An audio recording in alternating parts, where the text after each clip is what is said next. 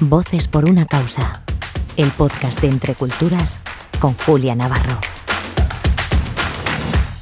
Hola, soy Julia Navarro y les quiero dar la bienvenida a Voces por una causa, el podcast semanal de Entre Culturas. En el programa de hoy nos vamos a acercar a uno de los acontecimientos más importantes que se organizan desde Entre Culturas y Alboán, Corre por una causa. Es un circuito de carreras populares que tienen lugar a lo largo de la geografía española durante los primeros meses de, este 2024. Y para hablar de esta iniciativa y sobre todo de su objetivo solidario, eh, lo vamos a hacer con Ana María Abellat, que es técnica de empresas y responsabilidad social corporativa de Entre Culturas, y con Asunción Taboada, que es la responsable de acción humanitaria de Entre Culturas. Bienvenidas. Gracias. Eh, voy a empezar con Ana María. A ver, ya van 13 años de Corre por una causa. ¿Qué es lo que mantiene eh, eh, tan viva esta iniciativa? bueno, yo diría que son muchas cosas, pero comenzaría como por la base y es que es un evento muy bonito, es un evento solidario y yo creo que lo primero es que muestra cómo las personas estamos siempre dispuestas a apoyar, a colaborar esta clase de iniciativas y siempre queremos como contribuir o, dar como ese granito de arena que hace falta para, para otros. Entonces, eh, puedo decir que es como un, un evento muy bonito en el que termina siendo una oportunidad para compartir tiempo de calidad. Y esto lo hablamos desde Entre Culturas, desde Alboan, con el trabajo que hacemos, desde los voluntarios eh, de, también de, de, las diferentes delegaciones, de las diferentes áreas de Entre Culturas, así como voluntarios de estas empresas que también se suman, que traen a sus familias, que corren los adultos, corren los niños. Entonces son como muchos elementos que lo que permiten es construir equipo, compartir tiempo de calidad y en general eh, cada uno eh, mostrar o aportar su rol para que mm, finalmente la causa que se defiende pues como que cada vez tenga más, más validez. Supongo que eh, la colaboración de las distintas sedes de Entre Culturas y Alboán son importantes a la hora de organizar esta marcha solidaria, estas marchas solidarias. En realidad es que creo que es una de las cosas eh, más fundamentales y no tendría, no tendría lugar este evento masivo en todas las ciudades en las que está presente si no fuera por el trabajo de las delegaciones. En cada una existe un delegado de carrera, pero no es solamente esta persona quien lo lleva, sino el equipo de voluntarios que está detrás y que se apersonan de este evento como si fuera algo, digamos, como lo que es, como algo muy grande, muy bonito y solidario. Entonces, sin esta labor eh, y, el, y este rol de las delegaciones, no no, sería lo que es la carrera. Eh, cada año eh, la cantidad que se recauda va destinada a una causa. Este año eh, se va a correr por la infancia refugiada, ¿no?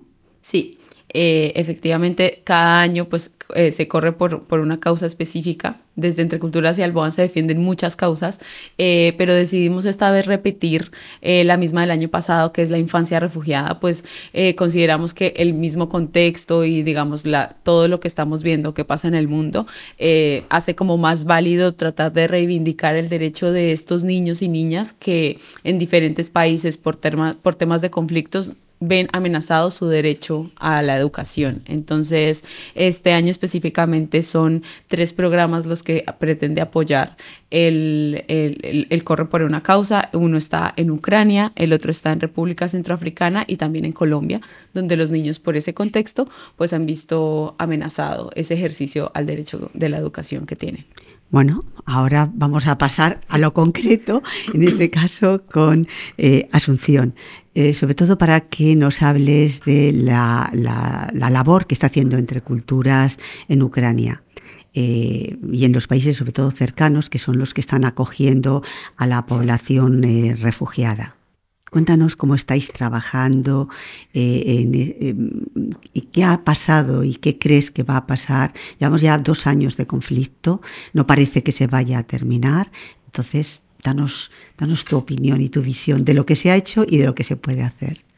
Pues desde Entre Culturas, con respecto a la crisis de Ucrania, como que actuamos de alguna manera con dos sombreros, ¿no? Dependiendo de, de, la situación y del público con el que trabajamos. El primer sombrero que nos ponemos es el del brazo de la ejecución, trabajamos con nuestro socio local, que es el Servicio Jesuita Refugiado, en distintos países y entonces ahí apoyamos a nuestros compañeros del SJR en todo lo que podemos, más a nivel técnico, de acompañarles. Estuvimos del primer momento que empezó el conflicto ayudándoles con la identificación de necesidades, con el diseño de la respuesta, ¿no? del proyecto que estamos llevando a cabo, que son, es un proyecto de tres años en distintos países, que ahora os comentaré y que en principio intentaremos extender. Le intentaremos extender porque vemos que una guerra que cuando empezó parecía que iba a durar muy poco, que la respuesta de la mayoría de las organizaciones era algo de, bueno, esto durará un año, unos meses, vemos que esto se va a alargar y cada vez son más las familias que necesitan apoyo, con lo cual necesitamos tener un proyecto que se pueda ir adaptando a esas necesidades cambiantes de la población y se pueda ir extendiendo, ¿no? ¿Es difícil trabajar en los países limítrofes? Es complicado y yo creo que quizás nuestra ventaja es que tenemos un proyecto muy flexible y que se va adaptando mucho porque pues en estos dos años, bueno, año muy largo de respuesta, año sí casi dos, em, hemos visto que las necesidades han cambiado mucho. ¿En de qué lo sentido? Que fue, pues al principio de la emergencia eran necesidades de personas que están cruzando la frontera sin nada, gente que se ha ido de sus casas, que se ha ido sin nada, exactamente, con una maleta, con lo que sea, y los niños una mochilita con sus tres libros y su peluche. Y ahora vemos que la población que salió en un momento para quedarse en la frontera unos meses hasta que acabara el conflicto y pudieran volver, llevan en esos países fronterizos dos años. Y entonces ahora las necesidades ya no son un kit con, de alimentación o un kit de invierno para pasar el frío. Ahora es necesito aprender el idioma, necesito eh, graduarme en un curso de lo que sea, necesito continuar con el colegio, necesito encontrar una nueva vivienda. Es decir, son necesidades mucho más a largo plazo en la que pues vemos que la población ucraniana lo que necesita ya no es esa primera ayuda muy de emergencia, muy humanitaria, sino apoyo en la integración en los países en los que, en los que se encuentran. Los países, eh, eh, al principio, eh, todo el mundo se volcó. ¿Y ¿Luego se produce un cansancio? Totalmente. Y yo creo que, bueno, es algo normal. Nosotros estamos no solo en Ucrania, estamos en los países fronterizos, en Polonia, en Hungría, en Eslovaquia, en Rumanía, en Moldavia. Y vimos que al principio, sobre todo pues, en los primeros meses, incluso el primer año de la emergencia, eh, la solidaridad no solo en España, sino mundial, eh, fue abrumadora. De hecho, el proyecto que hemos elaborado es un proyecto muy grande, es de los más grandes que hemos tenido en Entre Culturas a nivel humanitario. Y ahora nos está costando muchísimo poder seguir consiguiendo fondos porque bueno, es de alguna manera una novedad el tener que dedicar fondos dentro de la Unión Europea, es algo para lo que muchas agencias, sobre todo las agencias más grandes, no habían contemplado nunca, ¿no? Porque siempre teníamos ese discurso de, bueno, los fondos humanitarios van fuera de Europa. Ahora ha cambiado el discurso y entonces necesitamos adaptar eso. Y luego, a nivel más de la población, pues la sociedad también es normal, ¿no? El cansancio frente a la crisis, frente al sufrimiento, pues una vez que eso deja de salir en las noticias y ahora ya no hablamos de Ucrania, hablamos de otras crisis, pues se olvida, porque bueno, es normal y quizás es lo más fácil, ¿no? Para sobrevivir en este mundo que vivimos, es fácil olvidar y ignorar que el vecino pues ha perdido su casa, ha perdido su futuro o los niños y niñas no van al cole. Dime programas concretos que está haciendo Entre Culturas eh, con, estos, eh, con estos refugiados. Pues eh, a través de la respuesta a Ucrania eh, estamos llevando a cabo una serie de actividades muy diversas. Una Pero de las- dime, específicame. Exacto. El primer, lo primero que hacemos es eh, acogida, es decir, la gente cruza la frontera, entonces ese primer paso de llevarlos a un lugar seguro en el que puedan quedarse unos meses hasta que se estabilice la situación, darles una primera acogida y acceso a un abogado para que les ayude a conseguir regularizar su situación en el país al que llegan, acceso a servicios psicológicos, porque son familias que vienen de lugares donde han bombardeado sus casas y se han tenido que ir porque no tenían absolutamente nada. Y luego, ya pensando en más a largo plazo y a la integración, una de las labores en las que más estamos invirtiendo recursos tanto humanos como financieros es en la parte de educación. Eh, al principio de la, de la guerra, el gobierno de Ucrania estaba muy a favor de la educación online, entonces se favorecía que los niños y niñas que estaban fuera de Ucrania continuasen de manera remota su educación, pero ahora hemos visto que eso en realidad no estaba funcionando del todo. Entonces, una de las acciones fundamentales que estamos llevando a cabo es eh, hacer como unos cursos muy express, ¿no? De apoyar a niños y niñas a que aprendan el idioma del país en el que están y que accedan a, a la educación normal eh, que se integren en, el sistema educativo de los países en los que están. Es algo muy difícil porque hay países en los que no hay plazas para ellos, porque son países en los que los sistemas educativos ya están muy estirados, muy, hay muy poca opción de maniobra. Entonces, bueno, es la labor que estamos haciendo, ¿no? Poder que recuperen ese ejercicio ah, de, bueno, de tener el derecho a la educación, acceder a ello, no solo a nivel un niño o una niña de 10 años tiene que ir al cole para llegar a tener un futuro mejor, sino porque lo que estamos viendo es que al no socializar con niños y niñas de su edad están teniendo un montón de problemas a nivel pues, más psicológico, de no ser capaces de luego salir a la calle ¿no? y, volver a socializar, porque pierden esos años tan importantes en los que es, fundamental estar rodeado de gente de su edad. ¿no? Entonces hemos visto que es fundamental poner esfuerzo y el acento de nuestra acción en eso. Ana María, ¿cómo podemos apoyar estos proyectos eh, que lleva a cabo Entre Culturas y Aloan eh, corriendo?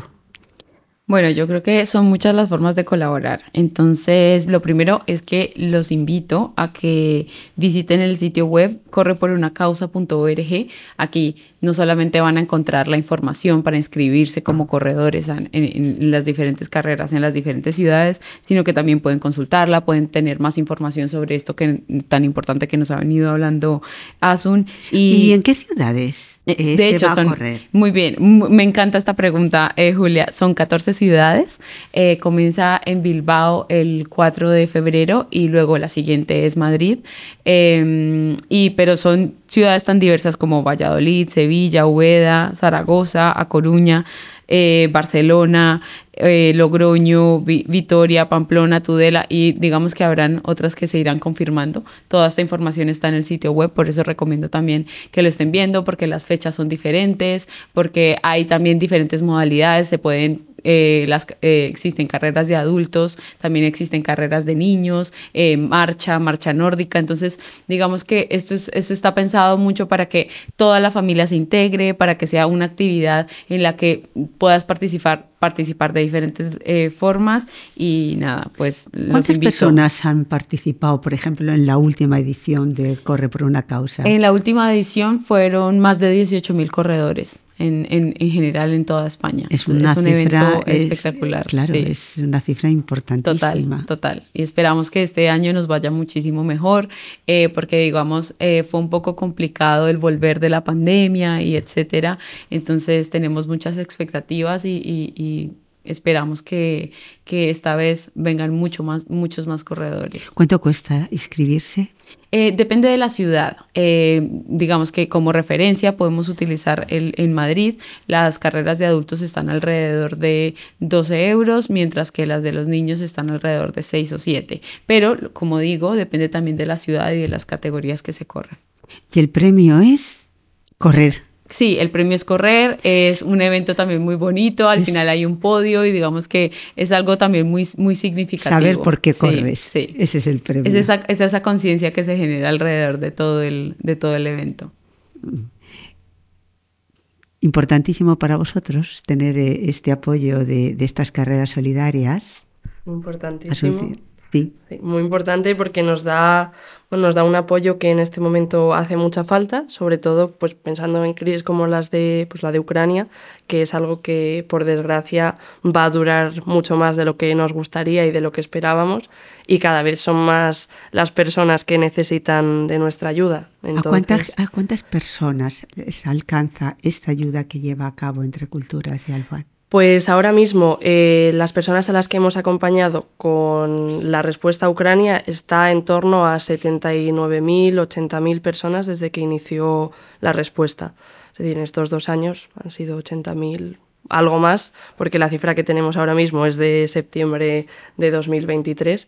Entonces, vamos acompañando tanto eso a la gente que está cruzando la frontera, como a la gente que se queda, como a gente que incluso regresa a Ucrania porque los países de acogida no han, no han hecho su trabajo y deciden regresar esas personas. ¿Cada vez regresan más personas o todavía eh, el, regreso está siendo con cuentagotas? Está siendo cada vez más, no está llegando a cifras altísimas, pero sí que es algo significativo, ¿no? De ese cansancio del que hablamos, no es solo un cansancio de la población, sino yo creo que también es un cansancio de muchos estados que se han dado cuenta que pues recibir a personas refugiadas y tratarlas con la dignidad que se merecen es un esfuerzo, es un esfuerzo con el que hay que comprometerse, ¿no? No es un esfuerzo de dos, tres meses, es un esfuerzo a largo plazo y que necesita recursos si queremos que, que funcione. Entonces, pues cada vez... España no es un país limítrofe, pero eh, también debe de ser un país de acogida. ¿Habéis tenido dificultades o han tenido dificultades los, los refugiados ucranianos?